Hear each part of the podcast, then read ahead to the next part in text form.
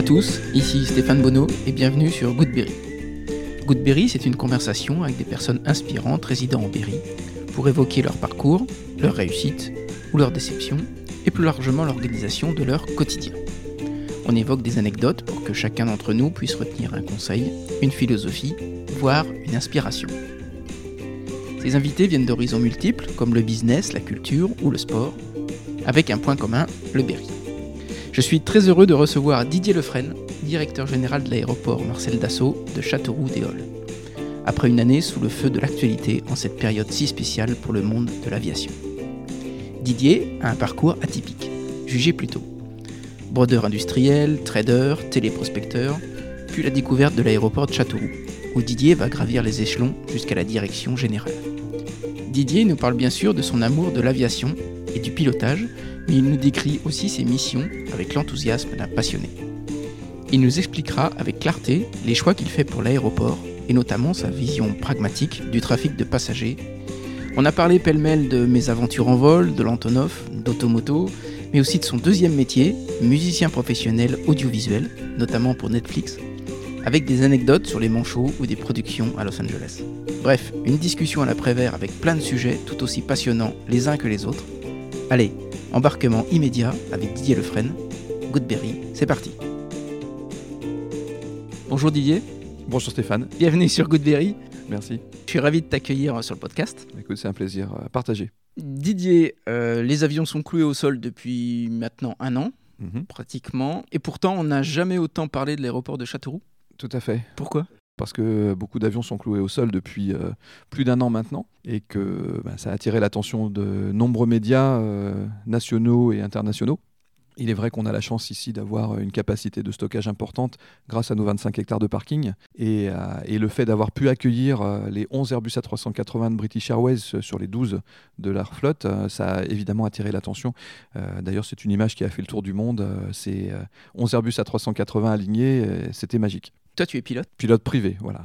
Simple pilote privé. Est-ce que quand on dirige un aéroport, ça aide d'être soi-même un pilote? Je pense qu'il est important euh, de connaître les deux côtés du miroir. C'est euh, le côté euh, utilisateur et le côté exploitant, oui, c'est important. Ça permet de, de peut-être d'anticiper les problèmes, de les voir d'une façon différente et, et de, de s'adapter. À quel âge tu commences à t'intéresser à l'aviation? Oh, tout petit, mais bon, comme beaucoup de gamins, je faisais des maquettes, euh, quelques maquettes pour euh, m'amuser, puis pour rêver, puis euh, faire semblant de les faire voler. Ça s'est vraiment déclenché quand j'ai fait un stage en exploitation agricole, parce que j'ai passé un, un bac technique agricole, et évidemment, il fallait faire des stages en exploitation, et mon maître de stage était pilote d'hélicoptère, pilote d'avion, pilote du LM, et le soir, à la fin des, des journées de travail, on allait faire de l'ULM jusqu'à l'aérodrome d'Issoudun. Et voilà, je pense que ça m'a vraiment euh, convaincu que oui, j'adorais ça et qu'il fallait que je fasse quelque chose. Et tu avais déjà l'intention d'en faire ton métier? Alors oui et non. Euh, j'ai postulé pour être pilote d'hélicoptère de combat dans l'aviation légère de l'armée de terre. J'ai passé toutes les étapes jusqu'à la dernière qui est le psychiatre. Quelque temps avant que je postule, l'engagement minimum est passé de 5 à 10 ans. Et euh, la dernière étape, après tous les tests psychotechniques, les tests en simulateur de vol, etc., si tu réussis, euh, ça se passe sur 3 jours. Donc tous les soirs, tu en as une... il y a une partie de l'effectif euh, qui est remerciée. Et donc, si tu réussis toutes ces, toutes ces étapes, sous tous ces tests, la dernière, c'est le psychiatre. Lorsque j'ai été reçu par le psychiatre, on a fait un débriefing de ces tests psychotechniques qui ont dû révéler quelque chose, parce qu'à un moment, il m'a posé la question euh, suivante, euh, est-ce que vous n'êtes pas là pour avoir votre brevet de pilote pour pas cher? Et je lui ai dit, vous savez, je trouve que 10 ans de ma vie, c'est cher payé. Il m'a dit, bah, mauvaise réponse, au revoir monsieur. Voilà, donc j'ai dit la vérité, et je pense que cette euh, vérité, elle est ressortie par l'intermédiaire des, tests psychotechniques. hein. Donc voilà, oui, j'ai voulu en faire un métier euh, pendant un certain temps. J'adore les hélicos, je pense que c'est un tapis volant, l'hélicoptère, c'est une machine euh, magique, instable, extrêmement instable, mais, mais magique. Bon, voilà, du coup, euh, comme euh, j'étais déjà dans la vie active, euh, je travaillais avec mon père dans la confection et notamment dans la broderie, j'ai eu la possibilité de me payer ma licence de pilote privé, euh, et c'était en 1989 euh, de mémoire. D'accord, c'est la broderie à Châteauroux? À Brion, oui, j'avais une entreprise de broderie industrielle euh, que j'ai créée, alors pas en 89, parce que là je travaille avec mon père et j'apprenais le métier, Mhm. mais euh, je l'ai créée en 92. Et euh, à force de démarchage, je suis devenu le seul brodeur en France pour le groupe André. Je brodais entre 300 et 400 000 de paires de chaussures par an. Et toutes les chaussures qui étaient vendues dans les halles aux chaussures, dans les magasins André à l'époque, qui étaient fabriquées en France, étaient brodées chez moi. Voilà, après, euh, évidemment, euh, le milieu du textile étant euh, très très concurrentiel, notamment avec les pays du Maghreb, les pays de l'Est, les pays asiatiques, etc., le groupe André a fini au bout d'un certain temps à trouver l'entreprise qui allait bien en Slovaquie pour délocaliser la totalité de sa production, y compris la broderie, et en 2000, il a fallu fermer. Malheureusement, j'ai rebondi, j'ai fait du trading à titre euh, personnel pendant deux ans. Et puis, euh, ça a très bien marché pendant deux ans jusqu'à ce que ça se termine euh, relativement mal, comme pour beaucoup de monde à l'époque. C'était la bulle de 2008 C'était la bulle qui s'est dégonflée voilà, très, très, très rapidement avec des incohérences dans les marchés qui ont fait qu'on était nombreux à boire le bouillon. j'ai fait de la téléprospection. Voilà, je me suis inscrit à l'époque à la NPE. Et puis euh, le lendemain, j'avais du boulot. Je faisais de la téléprospection, je prenais des rendez-vous pour des commerciaux. Comme ça se passait relativement bien, euh, donc je bossais de chez moi, c'était euh, voilà, c'était confortable. Ça m'a permis de dégager du temps pour me mettre à la construction d'un avion. Et puis donc j'ai fait ça pendant deux ans, la téléprospection, jusqu'à ce que je sois contacté par le directeur général de l'époque de l'aéroport, qui était relayé par le président de l'aéroclub de l'époque. Et il cherchait quelqu'un qui était pilote, qui parlait anglais pour travailler le soir, euh, la nuit et le week-end à la tour de contrôle. Je me suis présenté, on m'a dit oui, ton parcours un peu euh, atypique nous intéresse. Euh, si tu es d'accord, on t'envoie à l'école nationale de l'aviation civile pour être formé au poste d'agent AFIS. Et puis après, si tu es formé, si tu as ton test pratique ici sur le site, tu as un CDI. J'ai donc eu mon CDI, et puis petit à petit, je suis devenu responsable du service AFIS quand il a fallu faire certifier le prestataire. Il a fallu rédiger des manuels d'exploitation et donc je m'y suis collé. Après, j'ai été euh, responsable qualité, adjoint à la sûreté, directeur des services techniques, puis directeur d'exploitation, puis directeur général adjoint et enfin directeur général au 1er janvier 2020. Beau parcours. Intéressant, en tout cas. Intéressant. Euh, tu te souviens de ton tout premier vol? Mon tout premier vol, non. Honnêtement, non. Par contre, mon lâcher, le jour de mon lâcher, oui, euh, ça, celui-ci, je m'en souviens, et, tous les pilotes se rappellent du jour de leur lâcher. Non, non, je me souviens de, mon instructeur euh, Jean Jacquet, euh, personne aux 22 000 heures de vol, et décédé malheureusement depuis, et qui, à l'issue d'un deuxième ou troisième tour de piste, me dit ben tiens, tu te gares là sur le bord. Tiens, pourquoi on vient pas au parking? Et là, il ouvre la verrière, il dit ben voilà, tu fais un tour tout seul. Et évidemment, tu es pris par surprise parce que si il te préparait avant, ben, tu, avais, euh, tu pouvais anticiper, stresser, etc. Et donc voilà, ça a été la surprise. Et, là, tu fais ton premier tour de piste tout seul. Et tu te dis que ben, il faut que tout se passe bien, il faut faire les choses comme elles doivent être faites parce que tu es tout seul. Et il n'y a personne pour rattraper euh, l'éventuelle erreur que tu pourrais faire.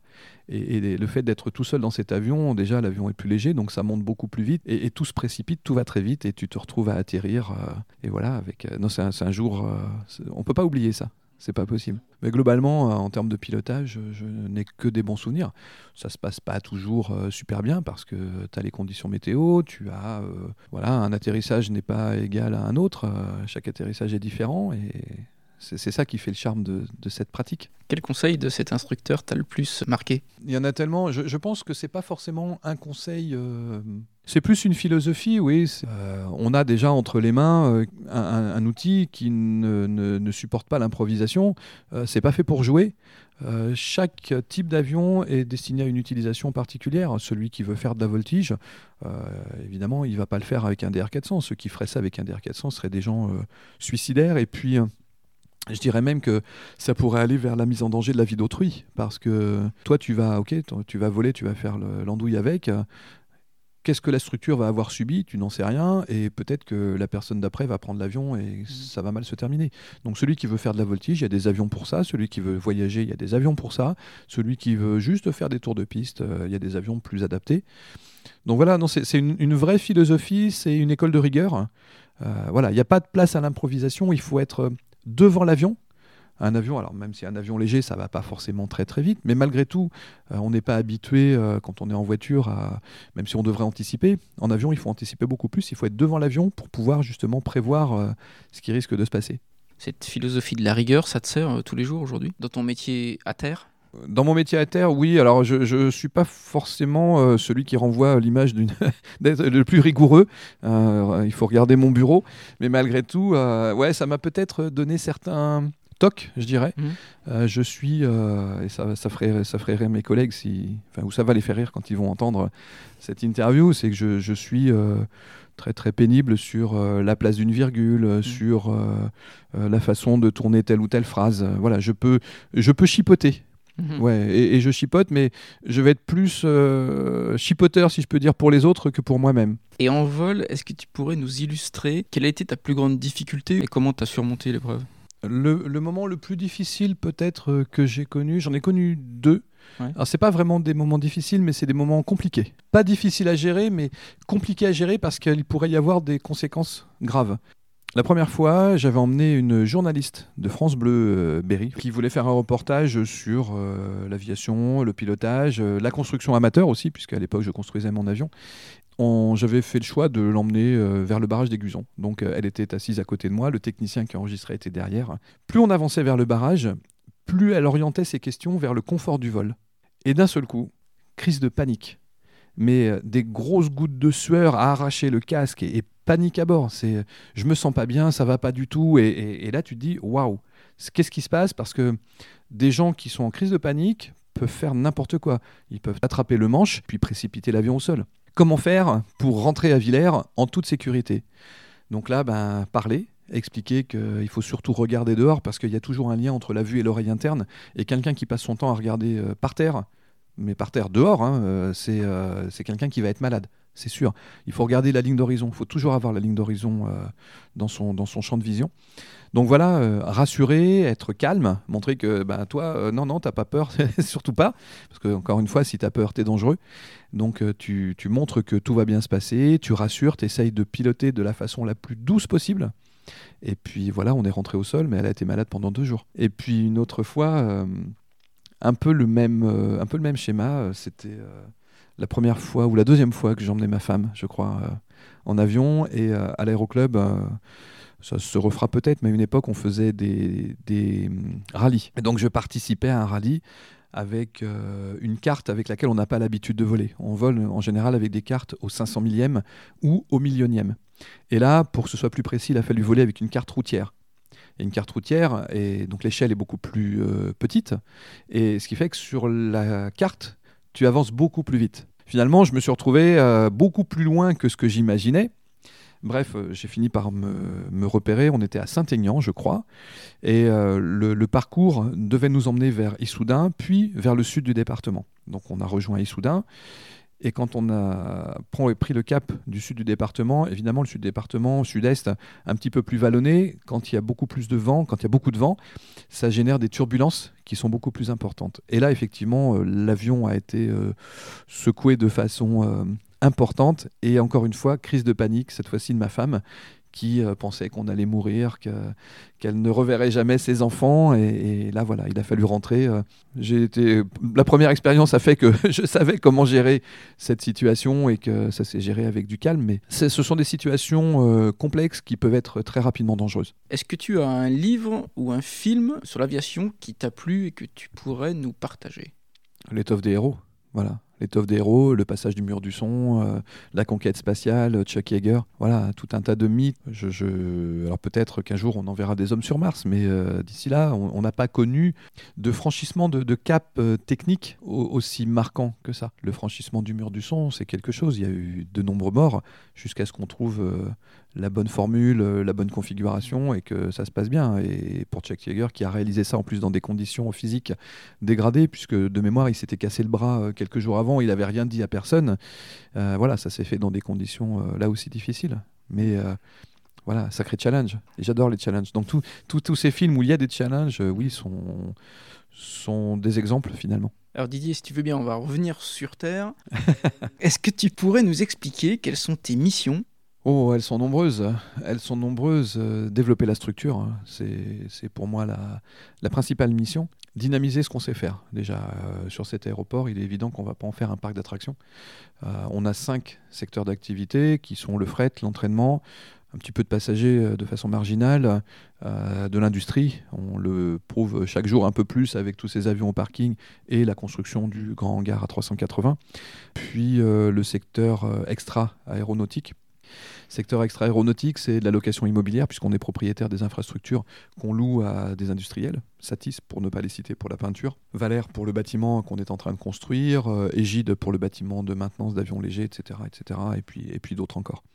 Et puis on met à disposition notre piste pour des essais euh, auto, moto. On a pu voir euh, à la fin de l'été dernier Max Biaggi avec Venturi et Voxan essayer tenté de battre 11 records du monde euh, de vitesse. Ils en ont battu 9 en atteignant 408 ou 409 km/h sur leur, euh, leur fusée de moto électrique. Et donc voilà, c'est euh, en tout cas sur certains secteurs, c'est dynamiser ce qu'on sait faire, être à nouveau dans le radar. Notre vocation, c'est le fret et l'entraînement, et, les chiffres, pour moi, ne sont pas suffisants. Contrairement à la légende euh, locale, euh, nous ne sommes pas la plus grande piste d'Europe. Euh, je pense que cette légende vient de l'époque américaine. Quand les Américains sont arrivés ici en 51, ils ont construit une piste de 2500 mètres. Et je suis convaincu qu'en 1951, c'était sans doute la plus grande piste d'Europe. Depuis, elle a été allongée, elle, a été portée à 3500 mètres en 1995, mais d'autres pistes sont beaucoup plus grandes. La plus importante en France, c'est Istres, qui d'ailleurs était la piste de déroutement de la navette spatiale, qui fait plus de 5 km. Nous sommes malgré tout parmi les 8 plus grandes pistes de France qui est déjà pas mal, et ce qui nous permet dans tous les cas d'accueillir tous les types de machines qui volent, hein, euh, et, notamment les plus gros cargos au monde, comme l'Antonov 225, qui peut décoller de chez nous à pleine charge sur cette piste de, 3500 mètres. Donc voilà, malgré tout, euh, pour moi, le, fret ne, représente pas une part suffisamment importante dans notre chiffre d'affaires. Euh, donc ça nécessite d'être dynamisé, d'être connu, reconnu, d'être à nouveau dans le radar. L'entraînement, c'est la même chose. En 2019, l'entraînement a représenté 12% de notre chiffre d'affaires. Encore une fois, avec cette piste, avec euh, cet espace aérien qui est dégagé, même si ça pourrait passer pour quelque chose de négatif, ça veut dire qu'il n'y a pas assez d'activité, mais dans ce sens-là, c'est positif. Ça veut dire qu'on a de la place pour accueillir ces compagnies aériennes qui viennent former leurs pilotes. 12% en 2019, seulement 6% en 2020, mais ça, on sait pourquoi, hein. le Covid a, a, tout stoppé, et j'estime que 6% c'est déjà pas mal, ça ne chutait que de moitié ça, ça mérite d'être euh, euh, redéveloppé. Euh, donc ça c'est mon boulot avec le service commercial, hein, nous faire connaître, ça passe par la communication. C'est une des raisons pour, pour lesquelles j'ai accepté dès le début de cette crise de, répondre présent à toutes les demandes de, de reportages qu'on a pu avoir. Et ça nous a permis d'être identifiés jusqu'à l'autre bout de la planète, d'être visible. Et c'est super important. Il n'y a pas de secret. Si on reste caché, alors on dit souvent pour vivre heureux, vivons cachés, pas chez nous. Il faut qu'on sache par cet intermédiaire euh, quelles sont nos capacités, qu'est-ce qu'on sait faire? Et c'est la raison pour laquelle, depuis euh, quelques temps, j'essaye d'orienter les interviews vers le fait que, ok, on a plein d'avions au parking, c'est l'image qu'on retient de nous aujourd'hui, mais on ne sait pas faire que ça on a fait en sorte de conserver sur nos parkings de la place suffisamment grande, suffisamment de place pour continuer d'accueillir les plus gros cargos au monde pour continuer notre activité de fret. Ma mission, c'est aussi de faire l'interface euh, entre euh, l'aspect technique et le côté politique, avec la région, avec euh, les élus locaux. ma mission, c'est d'être l'interlocuteur de, nos clients à, un haut niveau, c'est d'être l'ambassadeur de l'aéroport hein, finalement, de, travailler sur euh, l'aspect tarifaire, un gros côté managérial aussi. Hein. On est 65 salariés ici, avec tout ce qu'on peut imaginer de tempéraments euh, divers et variés. Donc euh, oui, oui, une grosse part managériale. Et puis voilà. Alors ça, ça me détache de fait du, du terrain. même si j'essaye de rester en contact avec le terrain, c'est difficile. J'avoue que j'aimerais aller beaucoup plus sur le terrain pour, pour aller dans les services et puis euh, échanger avec, euh, avec les salariés de l'aéroport. Mais c'est pas facile. Je, manque cruellement de temps et voilà, il faut que j'arrive à m'organiser. Mais je dois avouer que 2020 a été tellement compliqué.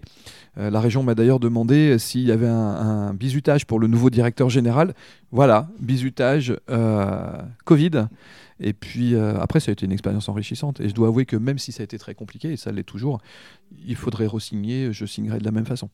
Est-ce que tu pourrais nous décrire une, une journée Une journée type, euh, ouais, il n'y a, pas de journée type, mais euh, j'ai pas d'heure précise, de toute façon. Euh, en général, j'arrive sur le coup de 8h30.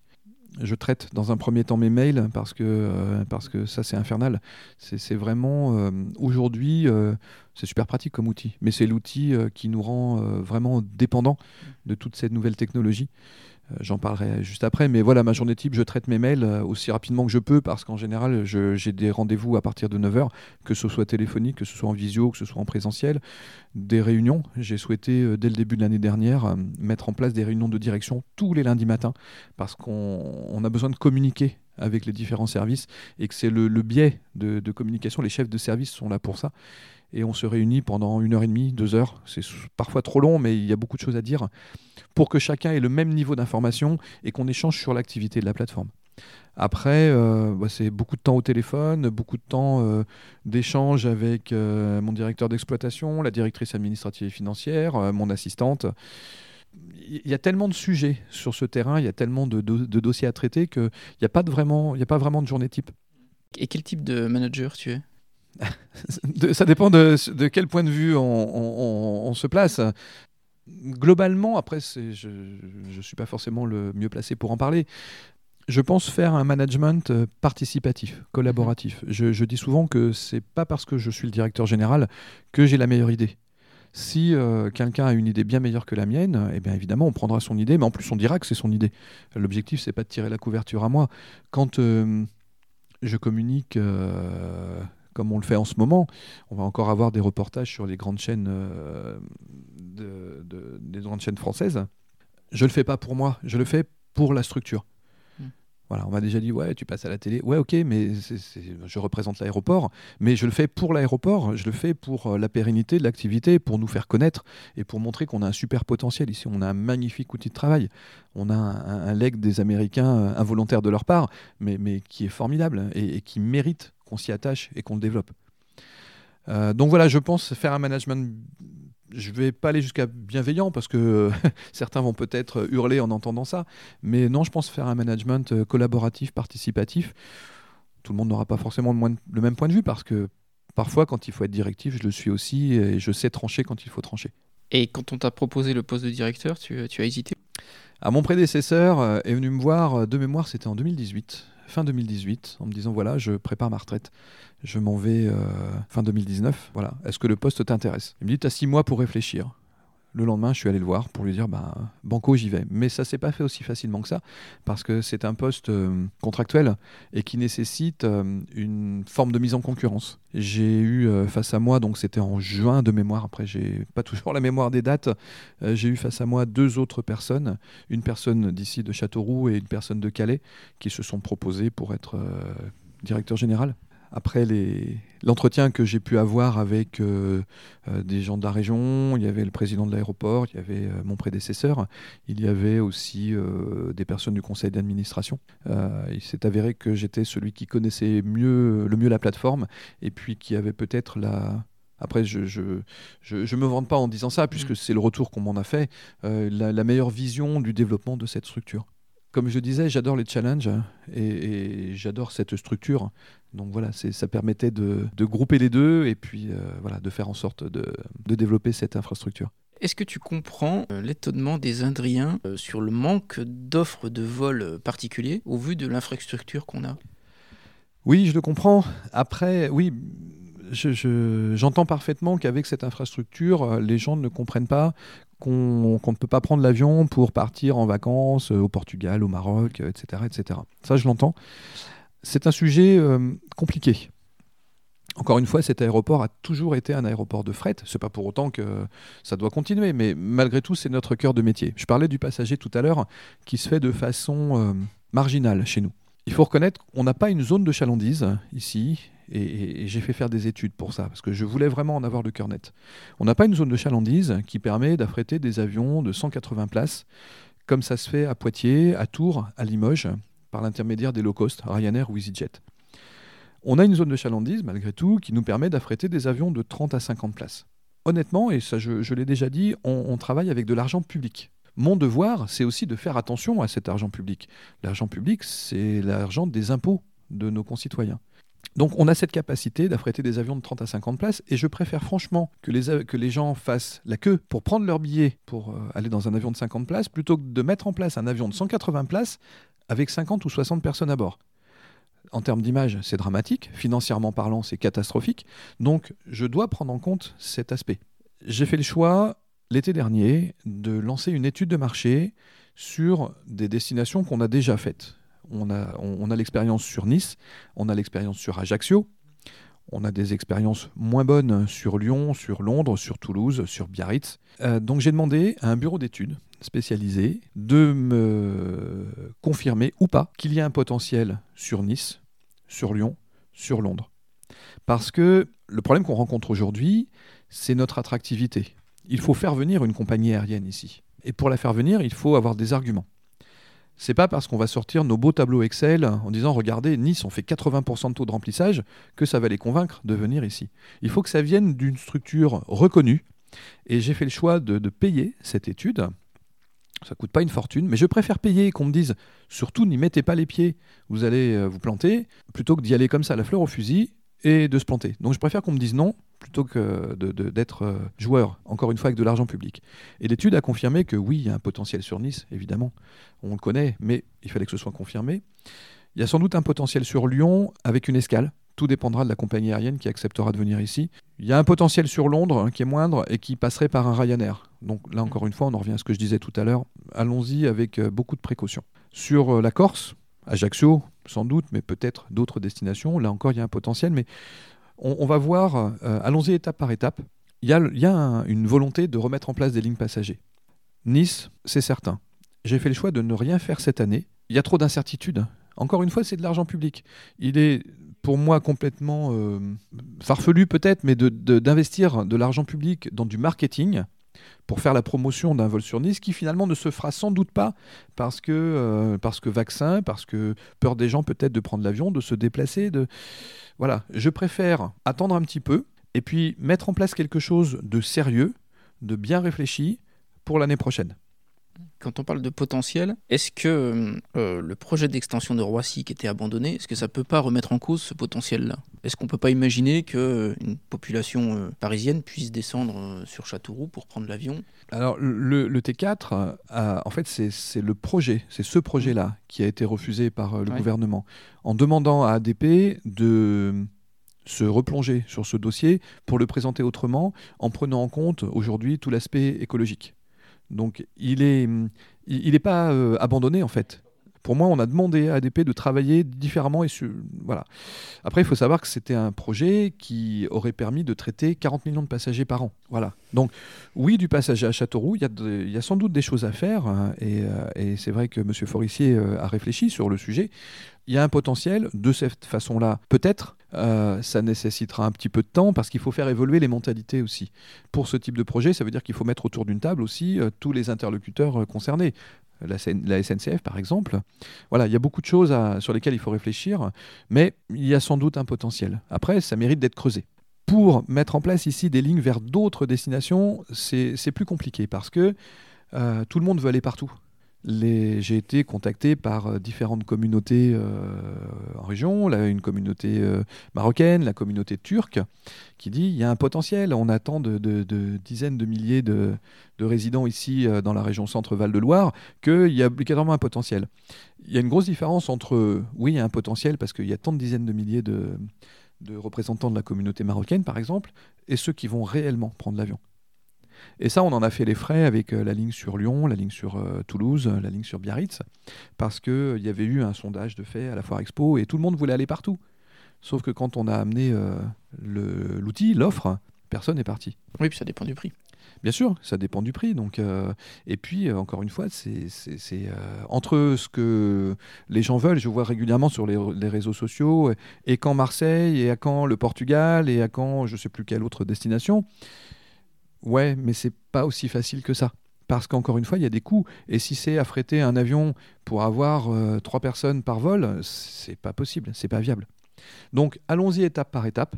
Encore une fois, et je, me répète, c'est de l'argent public. Et c'est l'argent des impôts des, citoyens. Donc il ne faut pas le dilapider. On travaille sur la remise en place de Nice. Ça passera peut-être aussi par un vol sur Lyon. Euh, Lyon en tant que hub, pas Lyon en tant que destination même. Peut-être que certaines personnes prendront ce vol pour aller à Lyon et faire du tourisme, ou peut-être pour affaires. Mais c'est plutôt en tant que hub de Lyon, on peut partir un peu partout dans le monde. On peut aller à Moscou, on peut peut-être aller à Milan, on peut sans doute aller à New York. Et, l'idée, c'est que la compagnie aérienne qui acceptera de venir chez nous ait un accord avec l'aéroport de Lyon, mais aussi avec une compagnie aérienne au départ de Lyon, de manière à ce qu'il y ait une continuité de service et qu'on prenne un billet Châteauroux, Moscou, par exemple. Ça, c'est super important. C'était ce qui ne se ça se faisait pas avant. L'offre précédente, en fait, euh, obligeait le passager à avoir un billet euh, Châteauroux-Lyon, puis un Lyon euh, ailleurs. Et, les gens, ils n'ont pas envie de ça, ils veulent que ce soit simple. Déjà que prendre l'avion pour eux, ça peut être stressant. Si en plus on ajoute la complexité du cheminement dans l'aérogare, la récupération des bagages, tout le monde est toujours anxieux de dire est-ce que je vais récupérer ma valise en bon état? Est-ce que je vais récupérer ma valise déjà et en bon état? Donc quand on aura mis ça en place, on fera une autre étude vers une autre destination. Est-ce que, je, dis n'importe quoi, hein, il ne faut pas le prendre pour argent comptant, euh, peut-être qu'une destination euh, vers euh, un vol vers Madrid, c'est quelque chose qui est envisageable. J'avais pensé à Barcelone, mais Barcelone, c'est déjà pas mal desservi avec les low cost, donc il faut faire aussi ce que les autres ne font pas. C'est pas la peine de se mettre sur le même segment si c'est pour diluer le, potentiel. Mais je dis encore une fois n'importe quoi. Peut-être que Madrid sera un potentiel, et là encore une fois, je lancerai une étude de marché qui me confirmera ou pas le potentiel. Et allons-y petit à petit, comme ça, pour euh, apporter quelque chose euh, pour les, passagers potentiels de notre aéroport. Après, euh, juste pour terminer sur l'aspect passager, on a aussi les agences de voyage régionales qui travaillent pour mettre en place ici des charters. Et en, règle générale, on en a 12 à 15 par an. évidemment, on ne va pas parler de la période Covid hein, qui a tout stoppé, mais en période normale, oui, il y a 12 à 15 charters par an et qui sont remplis à, de mon point de vue, j'ai pas les chiffres, mais quasiment 100%. Ça rencontre un vrai succès. Les gens ont compris qu'il y avait un vrai intérêt à décoller de l'aéroport de Châteauroux. Et puis, euh, quand tu te poses, euh, 5 minutes après, tu es dans la salle arrivée, 10 euh, minutes après, tu as ton bagage, et puis 3 euh, minutes après, tu es dans ta voiture, et 10 minutes après, tu es chez toi. Il y a l'aspect douane à prendre en compte qui peut être parfois compliqué, mais sur lequel on travaille. Didier, sans transition, j'aimerais qu'on évoque la musique. Peux-tu nous parler de ta passion pour la composition? Oh, c'est une passion euh, pas récente. Hein. Euh, je crois que j'ai commencé à composer à l'âge de 12 ou 13 ans. je, suis euh, pianiste classique de formation. Je joue du piano classique depuis l'âge de 8 ans. j'ai dû commencer à, composer vers l'âge de 12 ou 13 ans. Je suis membre de la SACEM, d'ailleurs, depuis que j'ai 13 ans. J'ai eu un groupe de rock qui s'appelait Trans-Europe Express dans les années 80, entre 85 et 87, avec les cheveux jusque pas forcément dans le milieu du dos, mais en tout cas euh, un peu plus bas que les épaules. On peut trouver des vinyles? On peut trouver des vinyles, ouais. Trans-Europe Express. C'était une très belle expérience. Euh, c'était un groupe, on était cinq. Euh, mon frère, qui était le chanteur du groupe, qui jouait aussi du saxophone et qui jouait de la batterie, on était un groupe assez particulier. On avait deux batteries. Et il y avait certains morceaux où on jouait avec les deux batteries. un bassiste, un guitariste, évidemment, un batteur, comme je viens de le dire, et puis moi qui étais au clavier, donc qui composait. Euh, mon frère qui écrivait une, grande partie des paroles, et puis, euh, et puis je chantais aussi, je faisais les chœurs. Donc ça, c'est une belle expérience.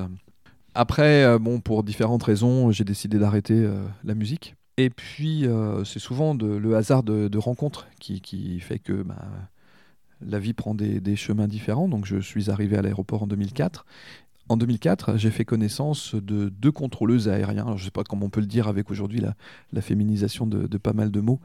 Deux femmes contrôleurs aériens qui étaient en formation ici, et dont l'une qui écrivait des poèmes. Et on a parlé de nos passions communes, parce que même si j'avais arrêté la musique, je continuais euh, de jouer du piano. Et puis euh, elle me dit, tiens, voilà, j'écris des poèmes, et puis ma sœur est enceinte, euh, je lui ai écrit un poème, est-ce que tu pourrais me le mettre en musique? Je me suis renseigné sur, euh, pour acheter du matériel, parce que évidemment, en, une bonne dizaine d'années, euh, voire 15 ans, euh, le matériel avait changé de façon radicale, hein, et aujourd'hui était à ma, portée du matériel dont j'aurais rêvé 15 ans auparavant. Donc j'ai racheté du matériel, et puis je m'y suis remis, et depuis, j'ai jamais arrêté.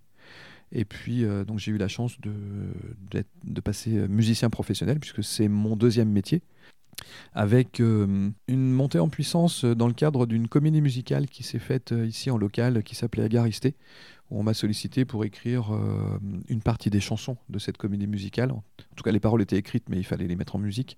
Et puis, des musiques d'accompagnement, des musiques d'ambiance. Après, grâce à un producteur que j'ai rencontré dans le cadre de cette comédie musicale, j'ai fait des livres musicaux, des livres pour enfants. Bon, j'en ai fait trois ou quatre, je crois. Et dans le cadre de mon travail, cette fois-ci, à l'époque où j'étais directeur d'exploitation de l'aéroport, et dans le cadre d'un tournage d'automoto sur le terrain, j'ai sympathisé avec l'un des producteurs qui s'appelle Nicolas Coutan, qui est une personne euh, adorable. Et on a parlé de nos passions euh, communes. J'ai dit voilà, moi je fais de la musique, euh, j'ai envie de faire de la musique à l'image. Et qu'est-ce qu'on peut faire? Est-ce qu'il y a des solutions pour travailler avec TF1 Et Nicolas me dit bah, c'est compliqué parce que TF1 achète souvent, souvent sur catalogue. Et écoute, j'ai un très bon, un très bon pote au à, à Los Angeles, pardon, qui fait ça. Il fait de la post-production et il met aussi à disposition euh, des producteurs, des réalisateurs, des catalogues de musique. Mhm. Contacte-le de ma part et puis il y aura sans doute quelque chose à faire. J'ai contacté euh, cette personne. Rien. Silence radio, j'ai pas eu de, pas de retour. Alors, je pense qu'il n'a jamais eu mes, mes messages. Peut-être que les adresses n'étaient pas bonnes le temps est passé. Euh, Et un an et demi plus tard, Automoto revient, Nicolas est de la partie, il me dit bah alors qu'est-ce que ça donne? Je dis écoute, pas de nouvelles. Mais il écoute, il est parti à Montréal, rejoindre sa famille. Euh, voilà, je te donne euh, trois adresses mail, tu le contactes, et puis normalement tu auras une réponse. Là encore, je mets le papier dans ma poche, j'attends un petit peu, puis un jour je me dis qui ne tente rien n'a rien, de toute façon, j'essaye. J'envoie un mail. Il s'appelle Philippe, mon producteur, qui est retourné à Los Angeles. J'envoie un mail une réponse. Ah, il me dit voilà, oui, pourquoi pas, ça pourrait m'intéresser. Euh, envoyez-moi deux titres. J'envoie deux titres. Dans la foulée, j'ai un nouveau mail qui me dit euh, vous en avez deux autres à me faire écouter? Je me dis ah, là, il y a quelque chose. Donc je renvoie deux titres. Dans la foulée, nouveau mail. Il me dit écoute, on peut s'appeler. Et là, tu te dis, euh, bon, il se passe quelque chose quand même. Et donc, Philippe m'appelle, hein, il me dit, écoute, voilà, ce que tu fais, ça correspond exactement à ce que j'attends, à ce que je recherche en ce moment. Euh, est-ce que tu peux m'en renvoyer deux autres? J'en renvoie deux autres. Il me dit, bon, bah voilà, est-ce que tu es OK pour euh, travailler avec moi et signer un contrat? Et voilà, ça de mémoire, c'était, c'était fin 2018. Et puis voilà, depuis, j'en ai écrit, j'ai écrit quelques quelques chansons, enfin quelques chansons, quelques musiques, avec au départ euh, des demandes bien spécifiques. Euh, la première musique que j'ai écrite pour lui, c'était dans le cadre d'un reportage sur les manchots. Oui, donc tu avais déjà les images? Non, sans aucune image. En fait, euh, je ne sais pas si Philippe le fait encore, mais à l'époque, il faisait donc de la post-production, qui est le montage d'images et de, et de sons pour des, des, chaînes télévisées, et qui donc lui met tout ça en forme et donc il faut qu'il mette de la musique. Et, le sujet, c'était donc les manchots. Il y avait euh, une vingtaine de, reportages d'une trentaine de minutes euh, sur lesquels il fallait euh, de la musique. Il me dit voilà, est-ce que ça t'inspire de faire une musique sur les manchots?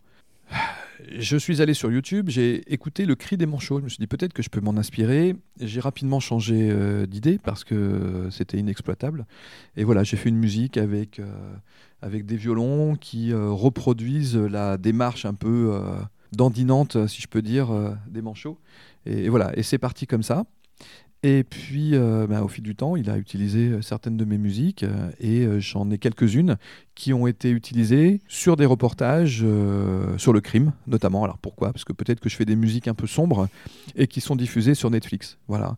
Et depuis, j'ai la chance de pouvoir faire ce que je veux comme musique ce qui m'inspire, ce qui, ce qui me passe par la tête. Car c'est vrai que j'aime bien les musiques euh, lourdes, sombres, mm. pas forcément angoissantes, mais avec de l'émotion.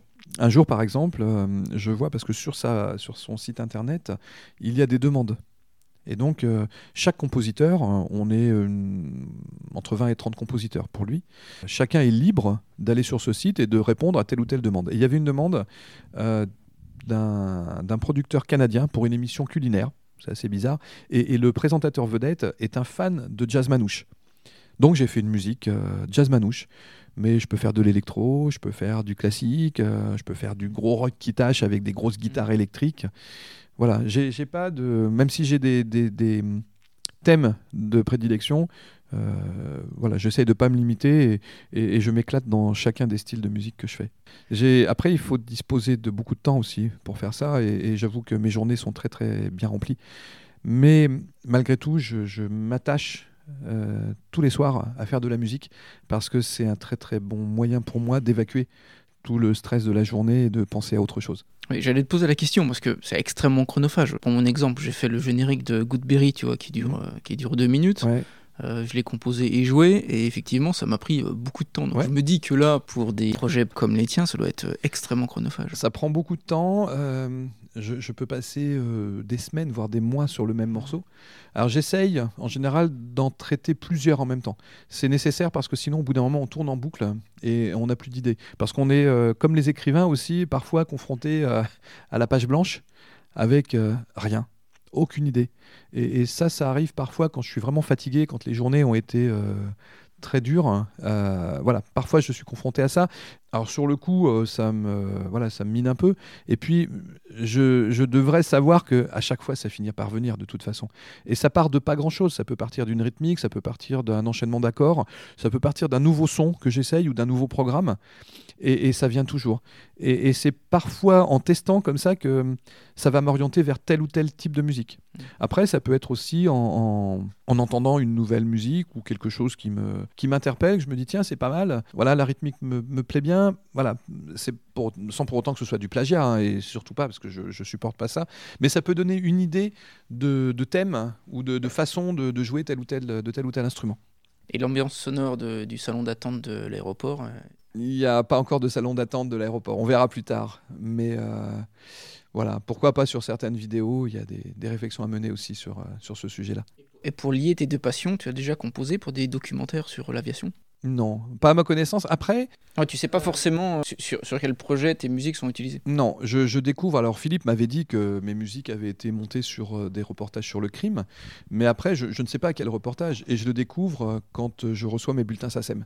Didier, le podcast s'appelle Goodberry Mhm. et je voulais connaître l'endroit en Berry où tu te sentais bien. J'ai droit à plusieurs réponses? Oui. Il y a plusieurs endroits où je me sens bien. Euh, évidemment, ici, sur cet aéroport, parce que, parce que j'ai la chance d'exercer un métier de passion. Ça, je pense que c'est un, privilège de pouvoir faire de sa passion euh, son métier, bien que ce soit le plus pur des hasards. Mais euh, voilà, j'ai cette chance-là. Euh, L'aéroport, évidemment. Ma cave, si je peux dire, parce que même si c'est pas une cave, c'est mon studio d'enregistrement parce que j'y passe beaucoup beaucoup de temps et là encore je m'y sens bien et je m'y éclate. Et puis après deux lieux em- emblématiques du territoire, le Mac 36, mais le Mac 36, bon déjà parce qu'on y voit de, superbes spectacles, mais plutôt euh, pour euh, connaître euh, l'autre côté du miroir. Et j'adore l'aspect technique quel qu'il soit, hein, que ce soit en aviation, mais aussi dans le monde du spectacle. Et j'ai eu la chance de pouvoir voir l'envers du miroir dans cette salle et que, je trouve magique. J'adore ça. Et puis un autre lieu emblématique du territoire sur Châteauroux, c'est l'Apollo. Euh, J'y suis allé souvent quand j'étais petit parce que c'était encore un, cinéma. euh, c'est encore un cinéma, mais, mais pas au sens où on l'entendait il, il, il y a 40 ans. Mais je trouve que cette salle est, magique, elle est magnifique et il y a vraiment une âme, il y a quelque chose qui se dégage euh, au- au-delà du, confort de ses sièges et de, de, son aspect très, très, très vintage plus au-delà de, vintage. Mais voilà, il y a vraiment quelque chose qui se dégage de cette salle, donc je la trouve magnifique. Et question subsidiaire, est-ce qu'il y a un site que tu aimes observer de haut en avion dans l'Indre? On- à chaque vol, on découvre de nouvelles choses. On n'imagine pas le nombre de piscines, par exemple, qu'il y a. C'est impressionnant.